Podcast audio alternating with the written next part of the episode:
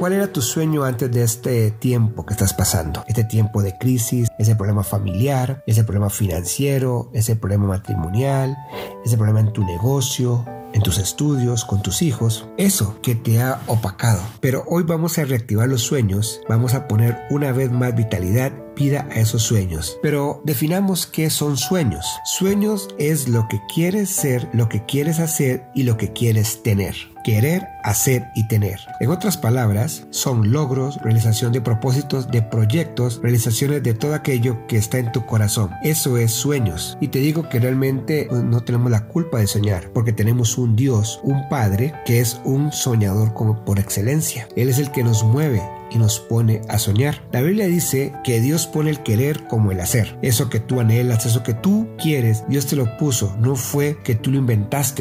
Porque eso que anhelas, eso que deseas, eso que quieres, Dios te lo puso en tu corazón, que se está retardando, sí, que se paralizó, puede ser, pero eso no significa que no se vaya a cumplir. Lo que Dios haya puesto se cumplirá. Y lo que está sucediendo en este, en este momento no es el destino de tu vida, es parte de un proceso para llevar y que puedas llegar a esa meta, a ese destino que ya hay para ti. Hay un propósito de Dios en tu vida. Esto que no se está realizando en este momento es porque te está preparando. Si nosotros dejamos de soñar, dejamos de luchar. Y cuando dejamos de soñar, dejamos de pelear y dejamos de pelear por nuestros sueños. Hay que levantarnos y pelear para que esos sueños tengan una realidad en nuestra vida. Todo lo que estás viviendo en este momento, todo eso es temporal. Vendrán nuevos tiempos de cielos abiertos, de bendición, de ver a Dios derramar más y más y más y más bendición en tu vida. Pero te voy a decir algo también. A pesar que estás pasando esta situación, te aseguro que tú has visto la fidelidad de Dios que no te ha abandonado te ha dado la comida, te ha dado el vestir, te ha dado para tu familia, estás con vida.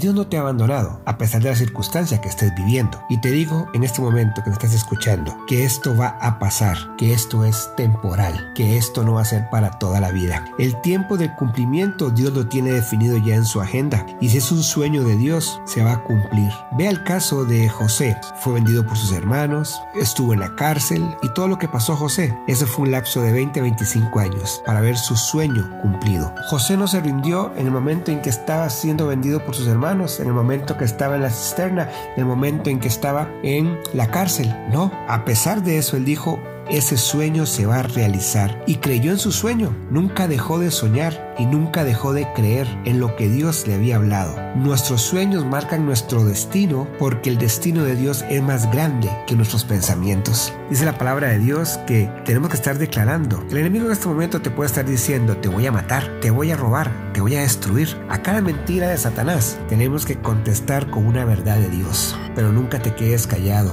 Comienza a declarar hoy, mi sueño se va a activar. Comienza a declarar hoy, yo veré mi sueño. Que tu boca saque toda esa fe que está en el corazón. Yo veré a Dios. Yo veré esa casa construida. Yo veré ese negocio levantado. Yo veré la restauración de mi matrimonio. Yo veré mi salud. Yo veré a mi familia yo veré, comienza a declarar lo contrario a lo que el enemigo te ha dicho. Declara la verdad de Dios, pero nunca te quedes callado por esos sueños. En un momento, cuando Satanás llegó a tentar a Jesús, Jesús le dijo, escrito está, escrito está, escrito está. Es lo que tú tienes que decir, escrito está. En la altura del capítulo 45 del libro de Génesis, José se ha encontrado con su familia, con sus hermanos 25 años después. Pero ahora, por favor, no se aflijan ni se reprochen el haberme vendido, pues en realidad fue Dios quien me mandó delante de ustedes para salvar vidas. Desde hace dos años la región está sufriendo de hambre y todavía faltan cinco años más en que no habrá siembra ni cosecha. Por eso Dios me envió delante de ustedes para salvarles la vida de manera extraordinaria y de este modo asegurarles descendencia sobre la tierra. Fue Dios quien me envió aquí y no ustedes. Él me ha puesto como asesor del faraón y administrador de su casa y como gobernador de todo Egipto. Vemos que en el versículo 7 dice, por eso Dios me envió. Versículo 8 dice, fue Dios quien me envió. Y versículo 9 dice, Dios me ha hecho. Oh. En otras palabras, mi amado, nunca estuvo en manos de hombres la situación de José. Y tú y yo estamos en manos de Dios. Así es que decláralo, la mano de Dios es la que me sostiene, es la que me levanta, es la que me da la victoria. Y es la que hace que cada uno de mis sueños se hagan realidad. José nunca dependió nunca estuvo en las manos de los hombres. José siempre estuvo en las manos de Dios, providencia divina. Dios tomando dominio, Dios tomando control. Entre las cosas que José tuvo que experimentar fueron el señorío de Dios. Y señorío significa dominio de Dios sobre personas, sobre tu estado. José también experimentó la soberanía divina. La soberanía de Dios es el dominio, el control de Dios sobre circunstancias, sobre situaciones. Dios señorea sobre los hombres, sobre individuos, sobre personas. Dios es soberano sobre circunstancias, en momentos y situaciones por las que estás pasando. Génesis 50:20 dice, es verdad que ustedes pensaron hacerme mal, pero Dios transformó ese mal en bien para lograr lo que hoy estamos viviendo, salvar la vida de mucha gente. Dios le dio una nueva dirección en ese momento a José. A lo mejor tú sientes que eres el que va en una dirección de crisis, de fatalidad, una dirección de algo horrible, que no ves la luz, la esperanza.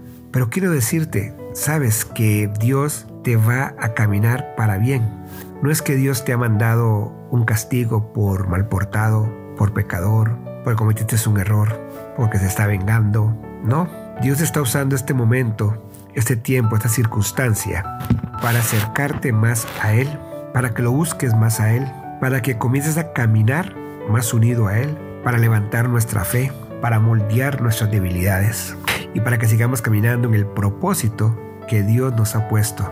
Porque Dios es un Dios de propósito, no de despropósito. El propósito de Dios es que tengas vida. El propósito de Dios es verte bendecido. El propósito de Dios es que cada uno de nuestros sueños, los sueños que Él puso en nuestra vida, se hagan realidad.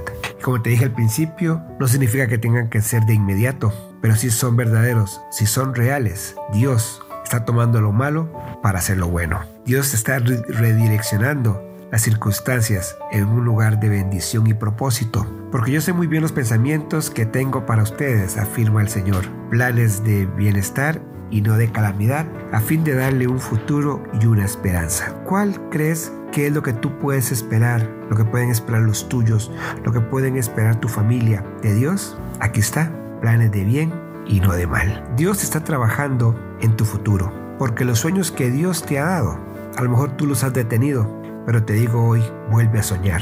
Y dile al Señor, Señor, vuelvo a soñar con esa casa, vuelvo a soñar con ese matrimonio, vuelvo a soñar con ese hogar, con mis hijos recuperados, vuelvo a soñar con mi negocio, vuelvo a soñar con todo lo que tú pusiste en mi corazón.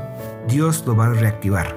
Tus sueños serán una realidad. Te animo a que no dejes de soñar, porque Dios tiene control de todas las cosas.